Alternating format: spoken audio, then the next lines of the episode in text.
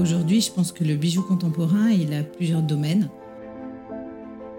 En revanche, le bijou d'artiste provient d'un créateur qui, au départ, n'est pas un créateur de bijoux.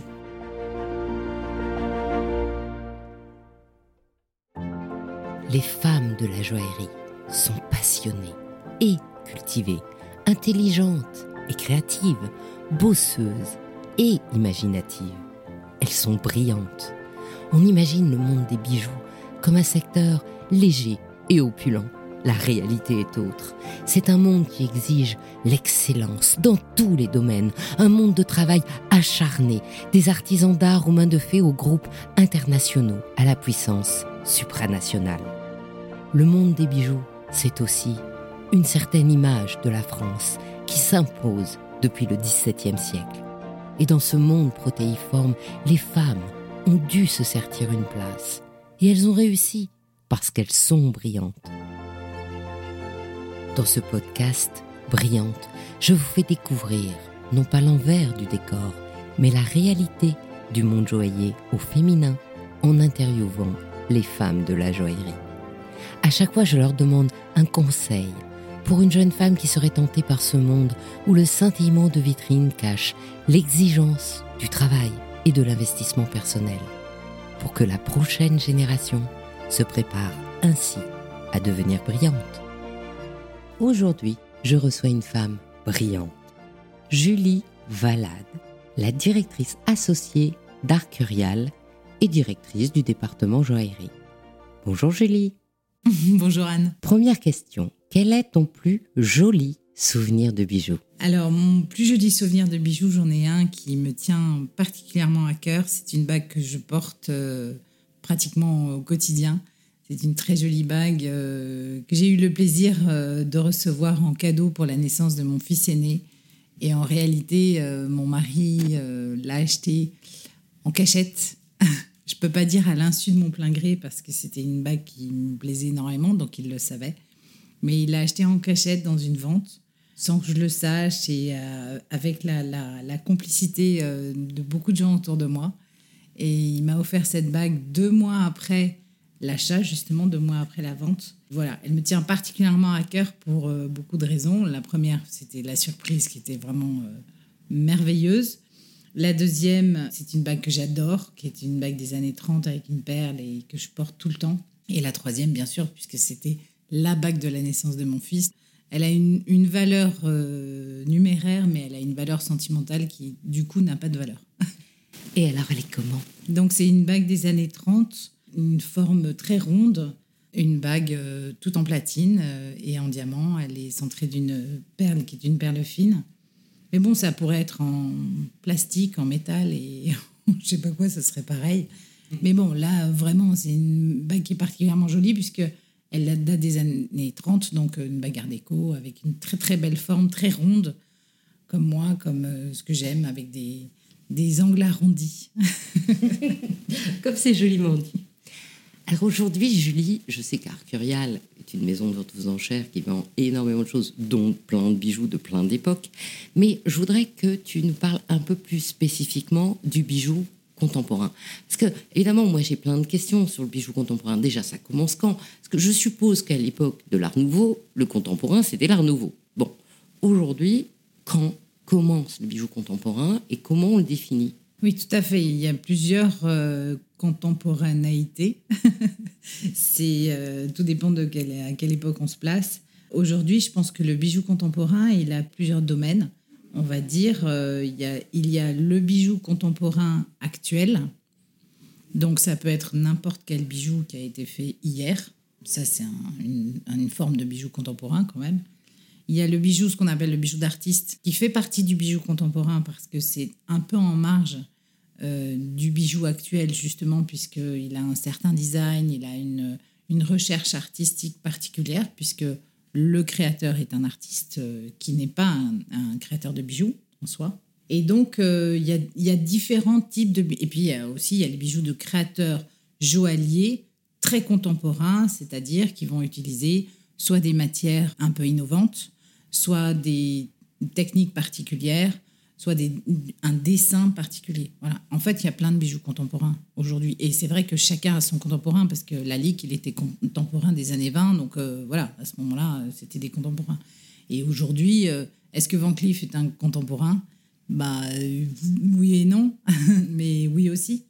Donc il y a plein de bijoux contemporains, en effet. C'est pour ça que je trouve assez difficile de comprendre cette notion de contemporain. Que la première question, c'est ça commence quand le contemporain aujourd'hui? C'est difficile de segmenter parce qu'on parle beaucoup de bijoux vintage. Pour moi, le bijou vintage, il, a, il va jusqu'aux années 60-70, euh, on peut aller jusque-là. Après, on parle de bijoux modernes, un peu comme pour les tableaux en fait. On peut parler de bijoux modernes euh, dans les années 80, 90 euh, jusqu'à 2000. Et le bijou contemporain, est-ce qu'on peut se placer entre 2000 et aujourd'hui?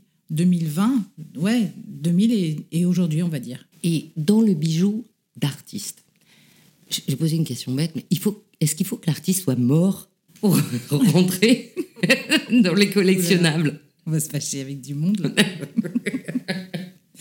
non, je ne crois pas que le, le, bijou d'artiste euh, n'est réservé qu'aux artistes morts. En revanche, le bijou d'artiste provient d'un créateur qui, au départ, n'est pas un créateur de bijoux. En tout cas, moi, je l'entends comme ça. C'est-à-dire que c'est un artiste, sculpteur, euh, peintre, euh, et qui un jour se décide de euh, diversifier sa création par la création d'un bijou. Ça peut être un seul bijou, mais ça peut être aussi euh, toute une série de bijoux. Pour ne pas le citer, parce que c'est l'exemple favori, César, par exemple, il faisait pas du bijou, mais il faisait de la compression, des expansions, des sculptures et de la peinture. Mais un jour, il a décidé de faire des compressions de bijoux. Je rencontre beaucoup de gens, par exemple, dans la région de Nice, évidemment, puisqu'il habitait à Saint-Paul-de-Vence, euh, euh, il connaissait beaucoup de gens là-bas, à qui il euh, arrachait presque les bijoux sur eux en disant C'est quoi ces conneries là? Donne-le-moi, je vais te faire un bijou avec.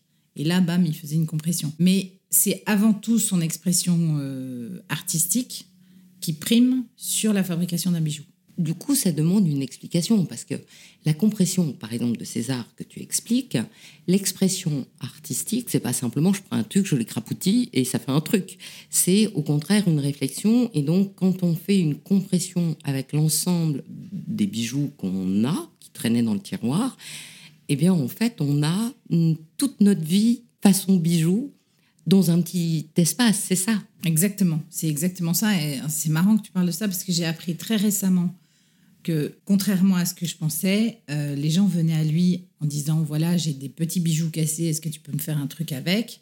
Et lui, bam, euh, il mettait ça dans sa presse, comme il mettait les bagnoles dans la presse, et, puis voilà, pas du tout. En fait, j'ai rencontré une dame qui m'avait dit qu'elle le connaissait bien, qu'il avait trouvé qu'elle avait des jolis bijoux, mais qu'il pouvait faire quelque chose avec, et qu'il lui avait fait un dessin au préalable à la, la, la formation de la compression.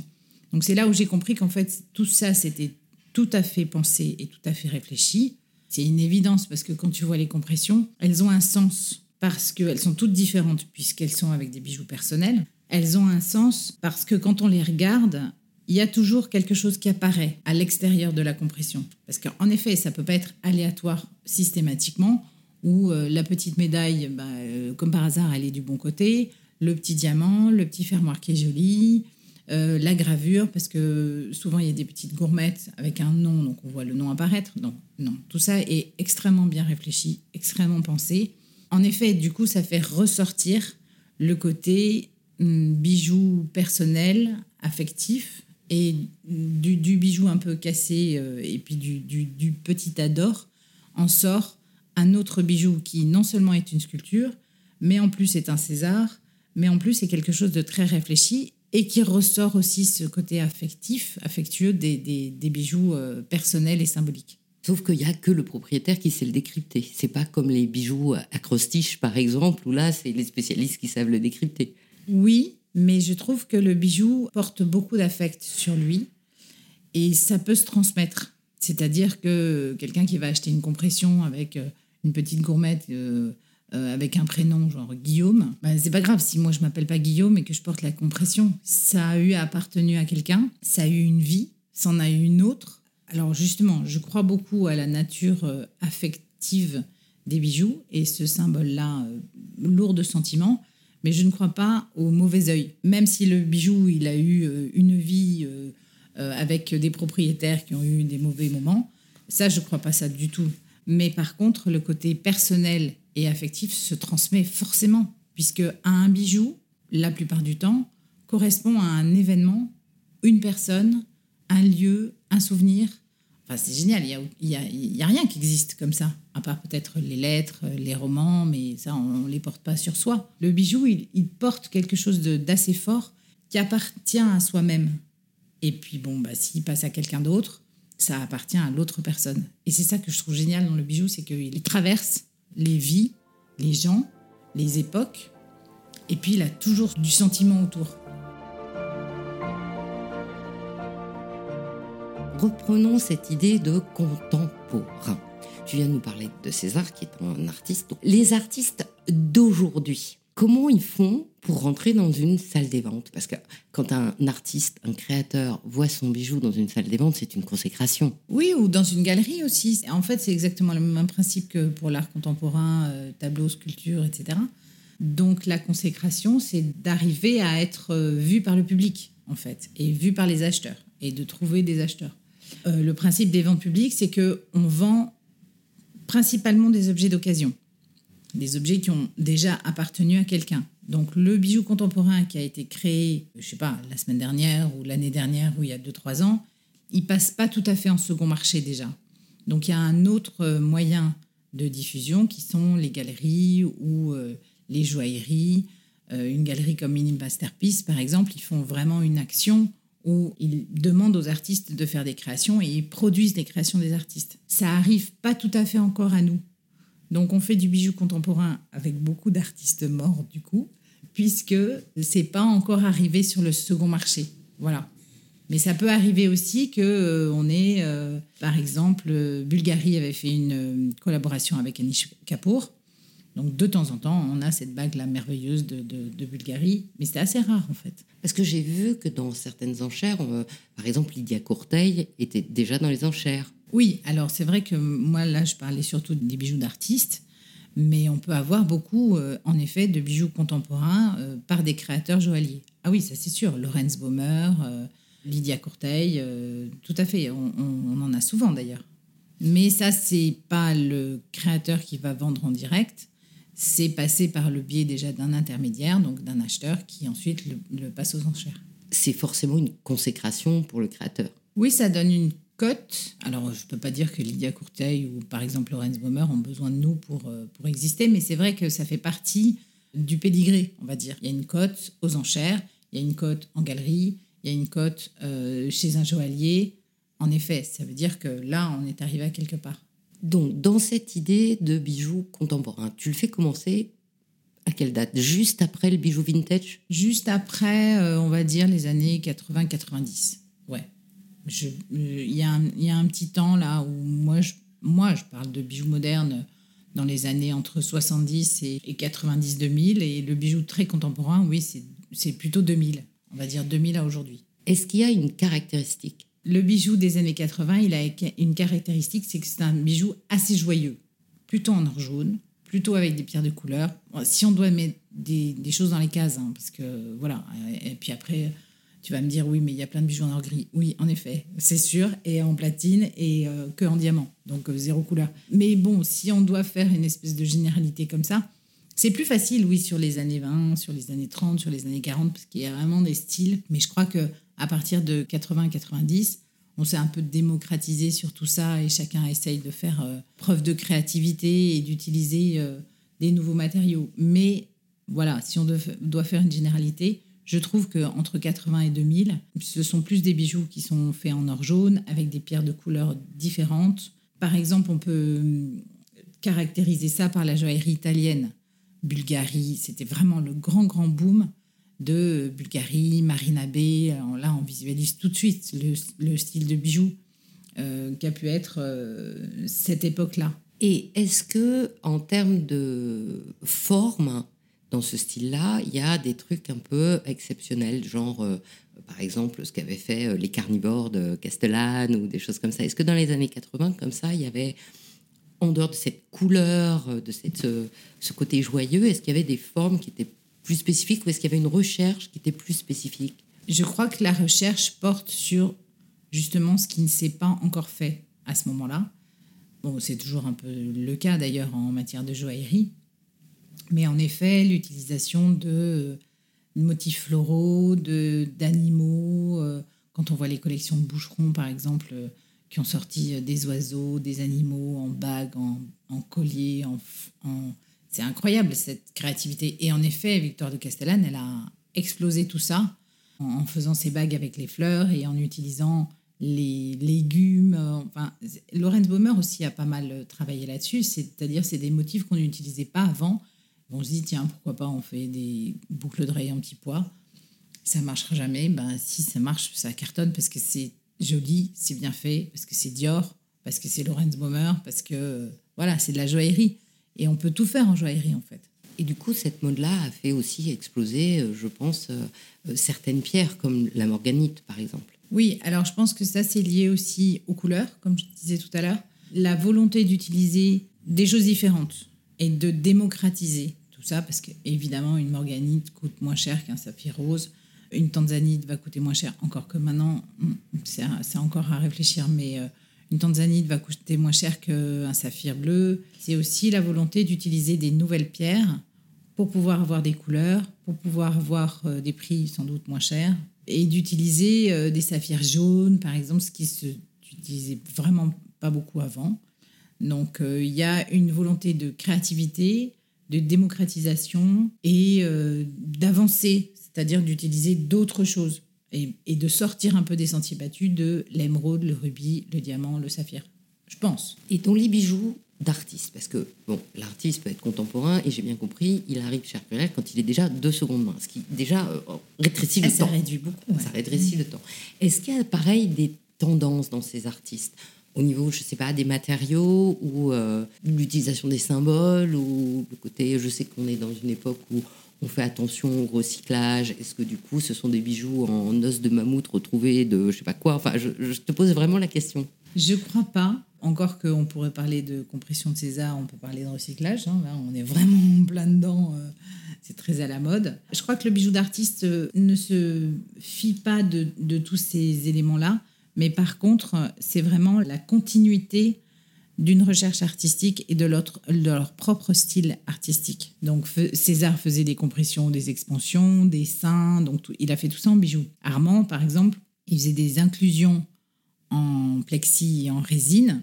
Il a fait la même chose en bijoux, des explosions de violon, etc. Et il y a aussi eu pas mal d'éditeurs de, bijoux d'artistes qui ont travaillé euh, avec eux pour euh, décliner en fait leur style et leur recherche artistique en bijoux. Donc je ne crois pas qu'il y ait une volonté vraiment de, de, recherche euh, joaillière. Voilà, il y, a, une volonté de reproduire l'œuvre d'art en miniature, ce qu'on appelle une sculpture, une sculpture portable. Et alors, ces éditeurs, quand ils ont commandé aux artistes des bijoux, est-ce que euh, du coup, ils en ont fait beaucoup Parce que moi, je pensais qu'il y avait une règle de 8 plus 4. Oui, c'est des éditions. Il y a des éditions qui sont numérotées, il y a des éditions qui ne sont pas numérotées. Et après, tu as une déclinaison parce qu'avec le, bijou, tu peux faire ce que tu veux. Donc, euh, or gris, or jaune, or rose. Déjà, tu as fait 3 fois 8 là. Et euh, avec les diamants, sans les diamants, avec les pierres, sans les pierres. Quand tu regardes par exemple les bracelets de Paul Bury ou les bijoux de Paul Bury, qui sont des plaques avec les petites boules qui bougent là. En trembleuse. Un truc, En trembleuse, c'est un, truc absolument dément. Bah, le bracelet, tu l'as en carré, en rond. Donc là, voilà, tu peux décliner avec euh, les éditions à plein, plein d'exemplaires. Mais ça reste en effet une édition limitée et c'est ça qui donne la valeur. C'est le bijou, évidemment, il est précieux, mais aussi il est d'un artiste existant ou ayant existé et euh, avec un nombre d'exemplaires limité. Donc ça fait ressortir aussi la valeur. Par exemple, les bijoux de la Lane qui ont été édités par la maison Arcurial en son temps, lorsque Arcurial était une maison d'édition et pas encore une maison de vente aux enchères, les bijoux de la Lane, on en voit assez souvent. Ils sont pas toujours dans des métaux précieux. Bon, là, on est dans un truc à part. La Lane, c'était les années euh, ouais, 70, 80, 90. C'est du bijou contemporain quand même, parce que c'est des formes inhabituelles. C'est beaucoup de floral Et ensuite, c'est du matériau inhabituel. C'est du bronze doré ou c'est du bronze plaqué or. Voilà, euh, la lane, c'est du contemporain. Le principe de l'édition, et ça marche aussi pour euh, les estampes et, et, les lithographies, par exemple, c'est qu'il y a un nombre limité de 8 exemplaires qui sont disponibles à la vente. Et ensuite, il y a des épreuves d'artistes.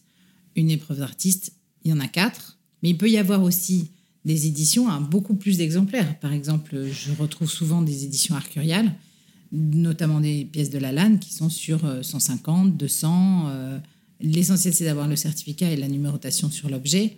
Et là, on est sûr d'avoir une pièce euh, et, de connaître la bonne numérotation. Mais c'est vrai qu'en termes artistiques de création, euh, plutôt sculpturale, s'il y a des éditions, c'est un nombre de 8 maximum. Le bijou contemporain, c'est compliqué, en fait. Non, non, pas du tout. non, non, c'est pas compliqué, en fait, parce que tu as juste différents, trois, quatre domaines avec euh, le bijou d'artiste et le bijou de création contemporaine d'aujourd'hui. Donc, ça peut être des grands joailliers euh, extrêmement connus, euh, Cartier, Van Cleef, parce que évidemment, ils ont des collections qui sortent tous les ans. Donc, ça, c'est du bijou contemporain. Et après, il y a du bijou dans, dans le sens œuvre contemporaine avec euh, de la création plus compliquée et plus innovante, avec l'utilisation de matériaux, par exemple, euh, comme le titanium ou euh, comme l'aluminium, et un travail de lac. Comme jarre, alors Comme jarre, mais jarre, est-ce que c'est du bijou contemporain? Oui. Voilà, on est là-dedans. Comme Lus Camino, c'est du bijou ultra contemporain, là, pour le coup. Euh, mais c'est ça qui est amusant, c'est qu'il y a différents domaines dans le bijou contemporain, en fait. Et comment on estime la valeur? La question qui fâche, je sais, mais bon, comment on estime la valeur du bijou contemporain? Alors, je pense pour les maisons, j'allais dire, c'est plus facile. Il y a le prix de vente, et puis après, euh, voilà quoi. Non? Il y a une décote comme une voiture? Oui, c'est pareil, mais en fait, il n'y a pas de différence par rapport aux autres bijoux, en fait. C'est exactement la même. Euh, nous, on a toujours cette euh, ce but et cette stratégie-là, c'est de, proposer aux enchères des bijoux qui sont à des prix attractifs. Après, c'est le jeu de l'enchère. Ça monte, ça monte pas, c'est acheté, ça trouve euh, un acquéreur. Voilà, ça c'est vraiment le, but du jeu.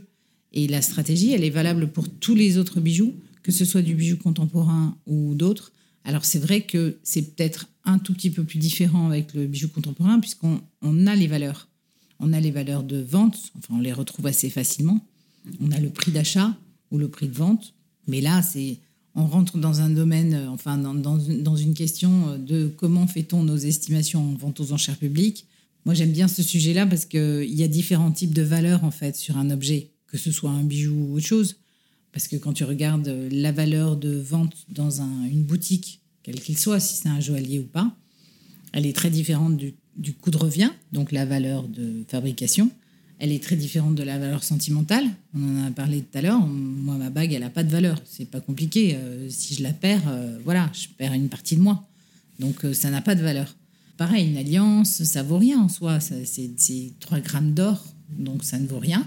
Mais c'est une valeur sentimentale absolument phénoménale. Après, il y a une autre valeur, c'est la valeur d'assurance. Enfin voilà, il y en a plein des valeurs en fait. Et nous, l'estimation, je trouve, n'est pas une valeur. C'est un prix qu'on va mettre sur un objet pour satisfaire un vendeur et attirer un acheteur. Et après, il y a encore euh, l'autre valeur, c'est ce que l'acheteur va payer. Donc euh, voilà, on est dans des gammes de prix qui sont euh, relativement différentes, mais pour faire une estimation d'un bijou contemporain, évidemment, la base, ça va être les matériaux et ça va être en effet le prix que ça a été payé. Parce que si un bijou a été payé 50 000 euros, on va pas juste se caler sur euh, le, prix des matériaux. Ça n'a aucun sens. 50 000 euros, c'est quand même une base. Et du coup, quel est le prix de l'artiste? C'est ça qui est difficile à déterminer. César, on le connaît, donc je pense que la cote est stable dans tout ce qu'il a produit, à peu près. Ça va pas chuter, c'est voilà. Oui. Mais euh, mais un, un créateur aujourd'hui contemporain sachant que quelque part, une fois que tu l'as mis en vente, il a une cote en plus, puisque mmh. tu l'as mis en vente. Du coup, comment on peut estimer une valeur là? En termes de bijoux, le prix et la cote d'un bijou contemporain, ça va être lié à son attractivité. Et comme pour tout le bijou, c'est lié à la mode. C'est un peu réducteur de dire ça, mais je ne suis pas loin du compte.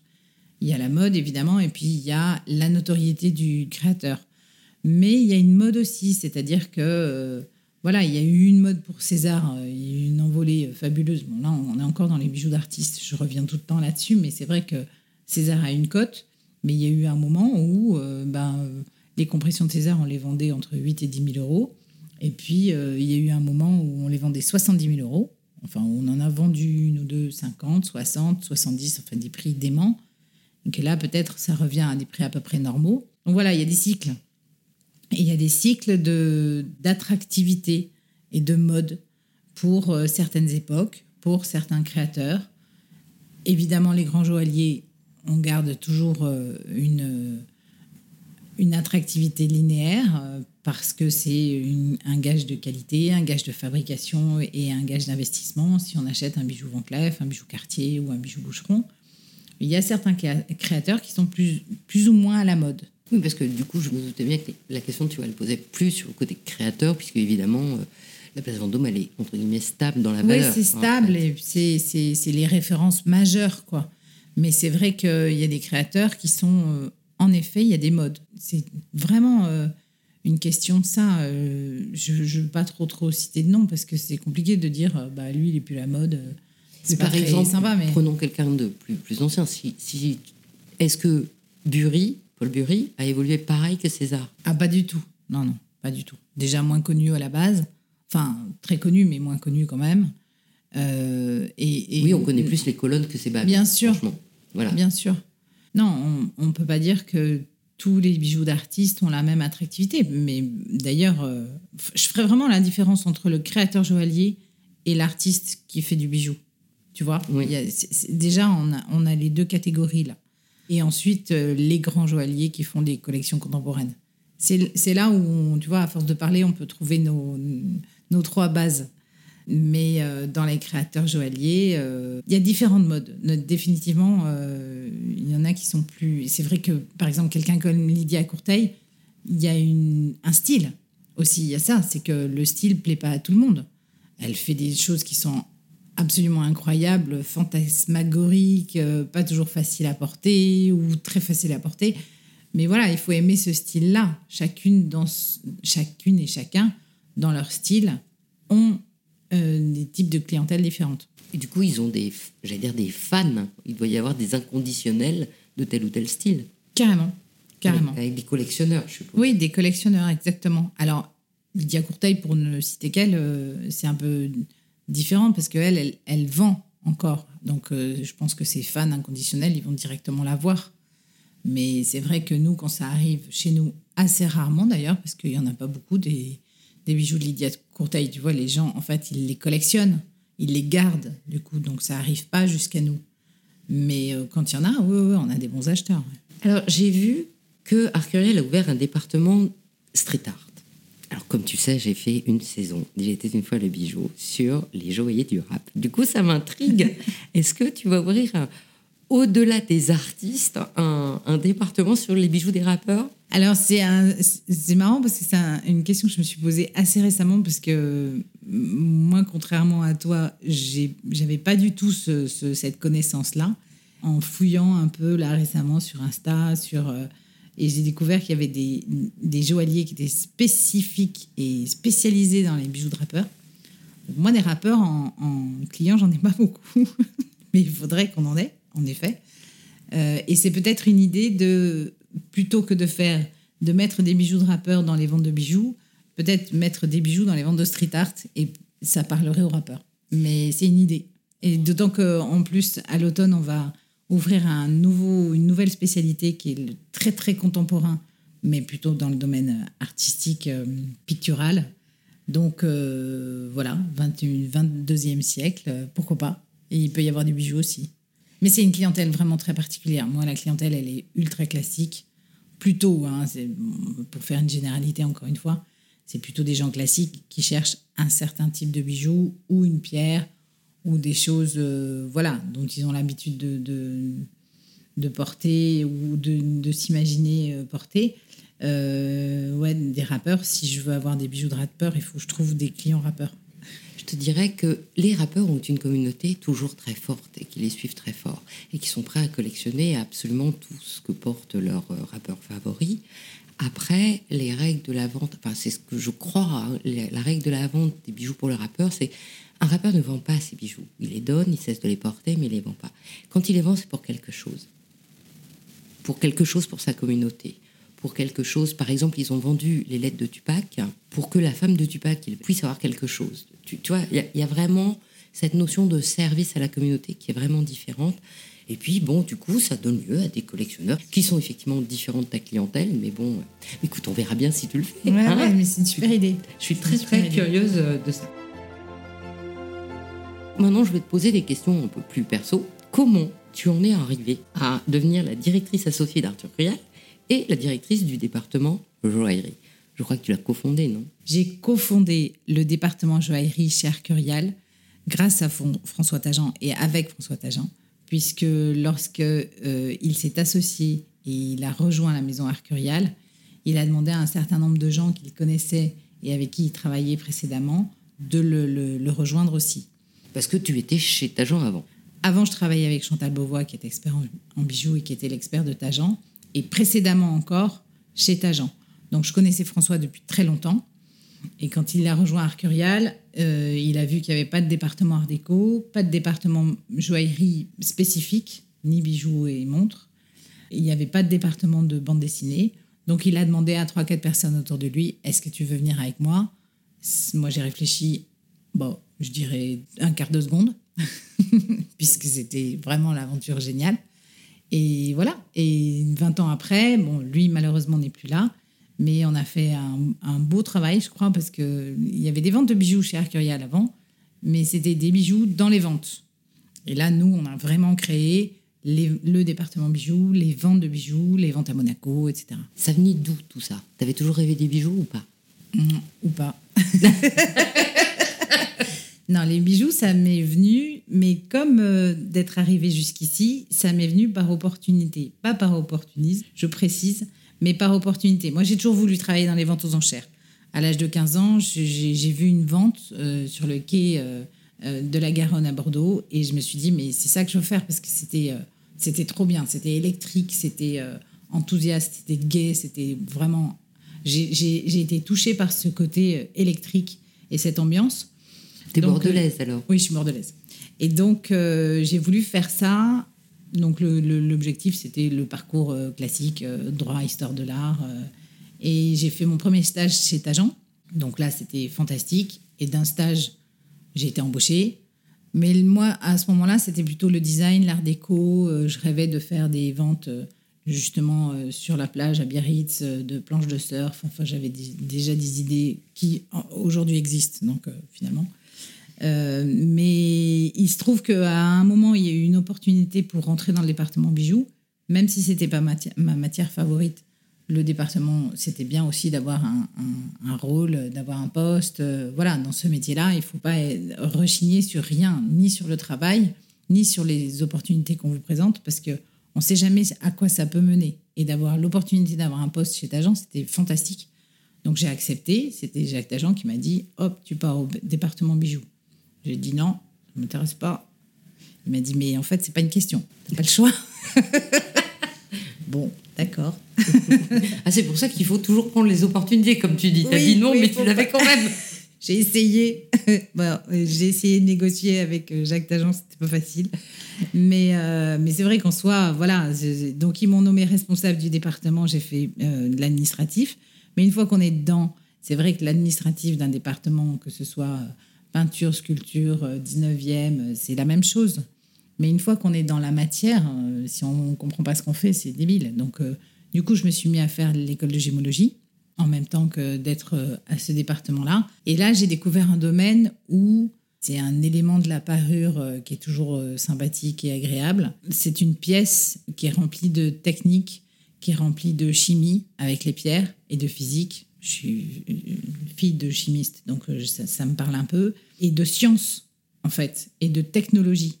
Donc là, tu découvres un domaine dont tu n'as absolument pas idée. C'est pas juste quelqu'un qui a fait euh, un tableau avec de la peinture. Euh, c'est non seulement quelqu'un qui a fait de la créativité, mais en plus de la technologie, mais en plus quelqu'un qui a travaillé et qui a fabriqué avec ses mains. Enfin, le, domaine du bijou, c'est c'est une dinguerie parce qu'il y a, tout dans un bijou, en fait. Voilà, ça m'a tout de suite plu.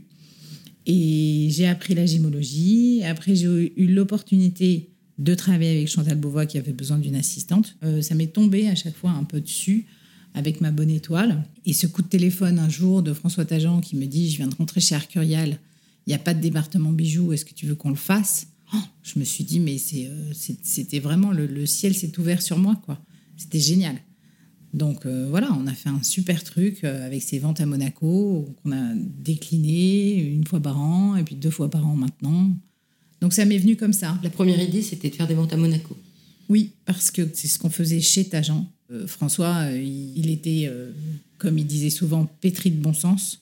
Ce qui marche quelque part, forcément, va marcher pour les autres. Donc voilà, on a fait ça tout de suite. Il s'est investi dans Monaco. Et le bijou, voilà, ça m'est tombé comme ça dessus. Et finalement, ça m'a plu. Et après, je me rends compte que c'est un domaine qui est tellement passionnant, il y a tellement de choses à dire, il y a tellement de pièces différentes moi, je ne peux pas dire qu'en 20 ans, je n'ai aucune idée du nombre d'objets de, qui sont passés sous mes yeux, mais j'ai pas vu beaucoup deux fois la même chose. Vraiment. Bon, je ne parle pas des Trinity ou euh, des bracelets Love ou des diamants, euh, des solitaires, euh, oui, évidemment. Mais deux bijoux pareils, deux bijoux anciens pareils, j'en ai jamais vu. Et c'est quoi ta période favorite, toi, personnellement, du coup? Ou ton créateur favori, ou ton artiste favori? Période favorite, je suis quand même toujours touchée par l'art nouveau. Toujours. Même si c'est plus du tout dans l'air du temps parce que c'est des bijoux qui sont essentiellement des bijoux de collectionneurs et que le goût est un peu passé pour ça. Il n'y a, a, plus beaucoup de collectionneurs, du coup, les valeurs ont un peu chuté. Et je pense que c'est maintenant qu'il faut en acheter d'ailleurs. Tips. et euh, donc, je, suis fascinée par ça parce que vraiment, ce, travail qui, qui, à mon avis, n'est plus possible aujourd'hui, de mélanger euh, des pierres précieuses avec de l'émail, de faire du cloisonné, de faire euh, des ajours absolument incroyables, de travailler le bijou non seulement sur son recto, mais en plus sur son revers aussi. Et puis des animaux, des oiseaux. Enfin, quand on regarde le travail de la Ligue, c'est absolument incroyable. Donc, cette période est fascinante L'art déco, forcément, pour ce côté contemporain, on y retourne, parce que le bijou art déco a vraiment un côté très, très contemporain. On pourrait presque le confondre avec un bijou actuel. J'adore Marine Abbé, je trouve que c'est une femme absolument extraordinaire, déjà, euh, dans sa personnalité. Et elle fait un travail euh, sur le bijou qui est toujours beau, qui est toujours euh, gai, qui est de la vraie joaillerie, de la grande joaillerie. Et je trouve qu'elle n'est pas assez connue parce que il y a des collectionneurs aussi, il y a des amateurs. Mais voilà, Marina B, c'est vraiment quelqu'un que je trouve euh, incroyable. Donc les gens, ce qu'ils collectionnent aujourd'hui, c'est, euh, comme tu dis, euh, l'art déco beaucoup. Je trouve que la période d'art déco est un peu passée aussi. Aussi. oui, et, et qu'on est plutôt sur justement ce qu'on disait tout à l'heure, le bijou des années 80, qui est plus joyeux, qui est plus euh, coloré, qui est plus gai. Je pense qu'on a besoin de ça aujourd'hui. On a plus peut-être besoin de bijoux qui sont portables et qui montrent quelque chose que un bijou un peu euh, qui a de la rigueur, tu vois, parce que c'est vrai que le bijou Art déco, il est plus rigoureux, il est plus euh, carré. mécanique, plus carré, voilà. Et aujourd'hui, les gens, ils ont un peu besoin de rondeur et de, et de joie. Est-ce qu'il y a eu une différence avec le confinement? Parce que je suppose que vous, vous étiez déjà sur le web. Est-ce que, parce qu'on dit que le luxe explose avec depuis le confinement, est-ce que les ventes aux enchères explosent Normalement, oui. Euh, et est-ce que les gens euh, sur le web achètent pareil que les gens quand ils viennent te voir Alors là, c'est le sujet actuel et c'est vraiment la question du moment. C'est-à-dire que oui, il y a un avant et un après confinement. C'est hallucinant.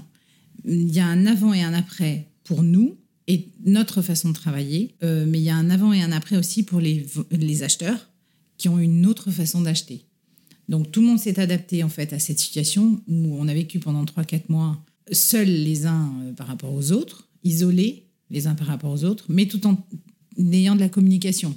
Ce qui est dingue. Moi, j'ai fait des zooms avec mes parents. Mes parents ne savaient pas ce que c'était euh, les zooms la veille du confinement. Donc, eh ben, pour tous les gens, c'est pareil. C'est-à-dire qu'on s'est mis à acheter euh, sur la redoute comme des dingues euh, pour bah, acheter nos fringues, ce qu'on faisait déjà avant en fait, mais pas autant. Bah, pour les ventes aux enchères, c'est exactement la même chose. C'est-à-dire que les gens ont continué à acheter à distance, mais plus. Voilà. Et ceux qui ne le faisaient pas se sont mis à le faire. Et nous, on avait les moyens de communication pour le faire hein, et pour proposer euh, les ventes aux enchères euh, à nos clients. On s'est mis à les développer et à changer un peu notre façon de travailler dans le sens où les catalogues ils sont beaucoup plus euh, développés sur Internet. Il y a plus de photos, on fait des descriptions qui sont plus complètes. Donc, ce qui permet aux gens de ne pas être là. Voilà, on se met à la place des acheteurs qui sont loin ou qui ne peuvent pas se déplacer et euh, on leur propose le maximum d'informations. En fait, c'est ça qui a changé. C'est que nous, on délivre toutes les informations possibles pour que les gens qui sont à distance puissent se projeter dans les objets qu'ils vont acheter, sans forcément les voir.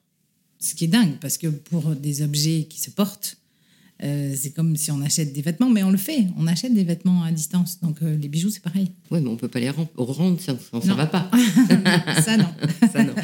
Et est-ce qu'il y a eu plus d'achats, comme tu le dis, mais est-ce qu'il y a eu aussi plus de ventes de, gens qui voulaient que tu vendes des bijoux pour eux? Alors, on a eu une petite période, euh, je dois avouer, un peu difficile, oui, forcément en 2020, quand tout ça s'est arrêté. Mais on a eu quand même des gens qui ont continué. Alors, ça, c'est encore un autre sujet, c'est-à-dire que de la même façon, je, fais toujours des parallèles avec la vie du quotidien, mais on est dans le domaine du luxe, donc on a l'impression qu'on est dans un domaine, à part.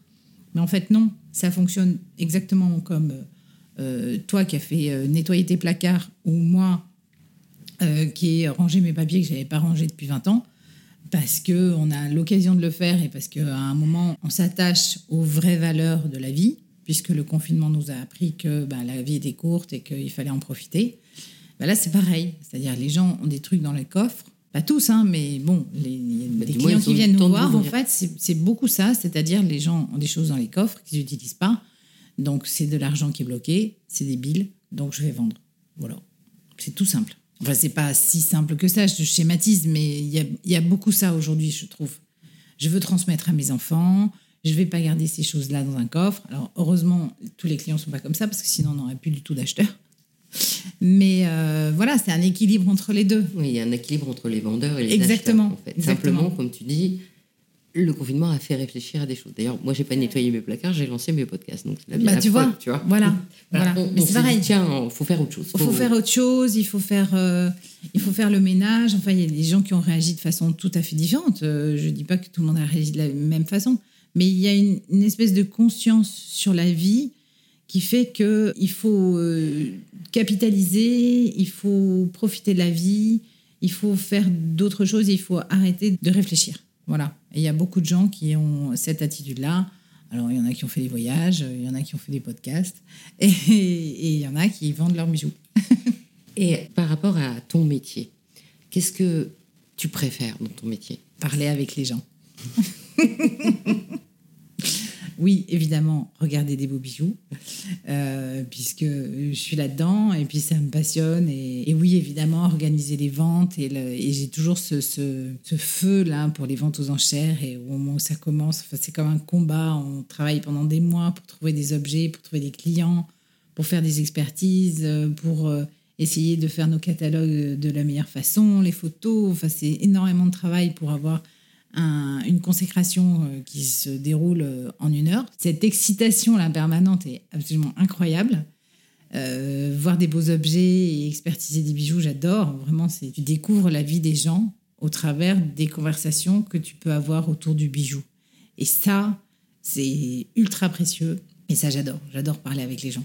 En dehors de parler avec les gens, j'ai vu que tu vendais de temps en temps des choses que moi je connaissais pas, que je trouvais carrément génial. J'ai vu que tu avais vendu un collier suffragette. Oui, alors ça, c'est le côté sympa du bijou, c'est que le bijou s'attache à l'histoire de la population, de la civilisation, s'attache à l'histoire des gens, mais il peut y avoir aussi des bijoux qui sont empreints de symboles politiques volontaires. Et les suffragettes, on a eu l'occasion euh, il y a deux ans de vendre euh, un petit collier de rien du tout, mais on a découvert en fait par les couleurs et, euh, et par sa, sa, fabrication que des bijoux étaient créés dans les, euh, au 19e et avait été utilisé par ces femmes euh, volontaires, féministes du, du, mouvement WSPU aux États-Unis. Et en fait, elles fabriquaient en signe de reconnaissance et en signe de ralliement, enfin, elles, se faisaient fabriquer des bijoux avec des couleurs violet, vert et blanc aux couleurs du mouvement féministe. Alors, comme tu as dit, c'était le mouvement WSPU, ça voulait dire Women's Social and Political Union, voilà, moi, je ne savais pas avant, donc euh, j'ai fait mes devoirs. Et donc, ce mouvement-là, il était euh, Grande-Bretagne, États-Unis. Exactement, Grande-Bretagne, États-Unis, euh, au milieu du 19e, et ces femmes ont lutté pour le droit de vote, pour le droit des femmes. voilà, c'était les, pionnières de notre mouvement aujourd'hui, féministe. comme quoi, bon, on a encore besoin de faire des choses, puisque ça fait un petit moment déjà. Et ce qui est absolument incroyable, c'est qu'elles ont choisi ces couleurs non seulement pour euh, leurs euh, vêtements, leurs drapeaux, euh, pour écrire sur les murs, mais aussi pour les bijoux. Donc moi j'ai découvert ça en même temps que toi. Hein. Je ne savais même pas que ça existait. D'ailleurs c'est la cliente qui nous a dit c'est un bijou suffragette. Mais en faisant des recherches, on a vu que effectivement il y avait beaucoup de bijoux qui avaient été fabriqués comme ça, puisque le, la façon de porter son vêtement ou son bijou est aussi un moyen de revendication. Et donc si je me souviens bien, corrige-moi, le violet, c'est pour Le violet, c'est l'appartenance au sang royal, puisque toutes les femmes sont issues d'une lignée euh, royale. Euh, qu'elle le, soit ou non, hein, c'est qu'elle le, soit ou non, mais c'est le symbole. la femme est une reine. Voilà, c'est ça. Une reine et puis une puissante. Voilà. Euh, ensuite, il y a le blanc, c'est l'honorabilité. Voilà, bah, le blanc, c'est voilà, la couleur de la pureté, euh, l'honorabilité, effectivement. oui, parce qu'à l'époque, une femme qui voulait, il faut quand même représenter, parce qu'on ne se représente pas aujourd'hui, une femme qui voulait voter, on avait tendance à dire que c'était plus une femme, parce qu'elle se conduisait comme un homme. Exactement. Et donc à, la traiter comme si elle était une fille des rues, et donc affirmer qu'on demande le droit de vote, mais qu'on est honorable, c'était à l'époque violent. Exactement, c'était violent et c'était aussi s'affirmer en tant qu'égal de l'homme, ce qui à ce moment-là était juste pas une question euh, à envisager. Donc euh, c'est vrai que c'était violent et c'était extrêmement courageux.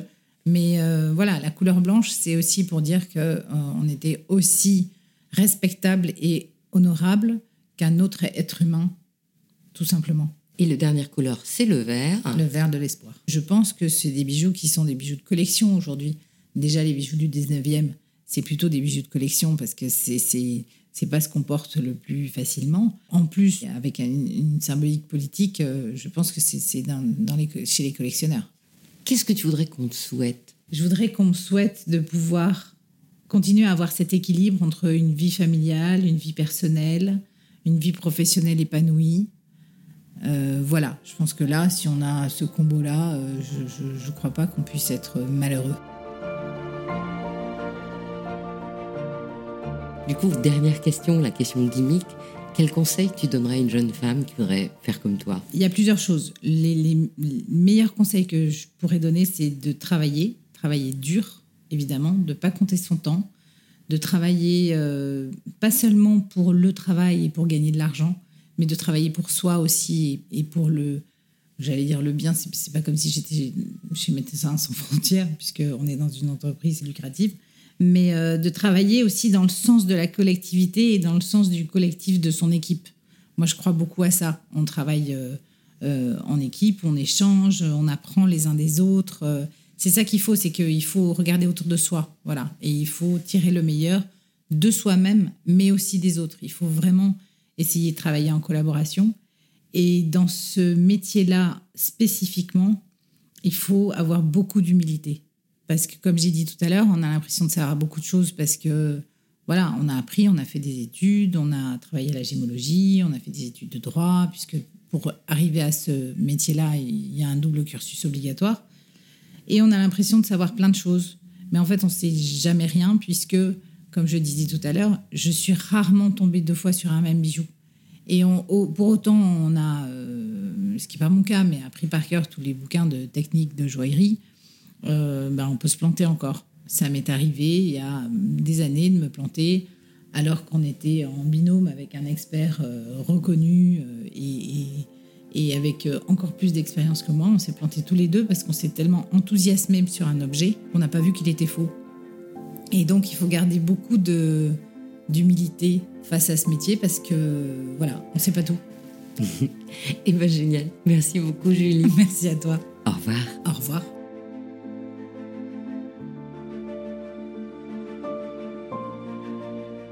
Je vous invite à me faire part de vos commentaires, de vos réactions, de vos envies ou de vos questions pour Julie Valade sur les réseaux sociaux d'Il était une fois le bijou. Je suis Anne Desmarais de Jotan et je donne une voix aux bijoux chaque dimanche. Et si vous aussi vous avez envie de faire parler vos bijoux, votre maison, je serai ravie de vous accompagner pour réaliser votre podcast de marque ou vous accueillir en partenaire dans mes podcasts natifs. Le prochain rendez-vous sur ce podcast brillante sera le 16 octobre. En attendant, je vous donne rendez-vous la semaine prochaine sur le podcast Le bijou comme un bisou pour une nouvelle histoire ou une actualité du bijou. Quant au podcast thématique Il était une fois le bijou, le prochain thème est encore une surprise. Pour ne manquer aucun de nos rendez-vous du dimanche autour du bijou, abonnez-vous à chacun de mes trois podcasts sur votre plateforme d'écoute préférée. Si vous êtes sur Apple Podcasts, Spotify, YouTube, mettez de jolis commentaires, des pouces, des étoiles et surtout, partagez le podcast tout autour de vous. C'est ce qui permet de doper le référencement des podcasts. À dimanche prochain et soyez brillants.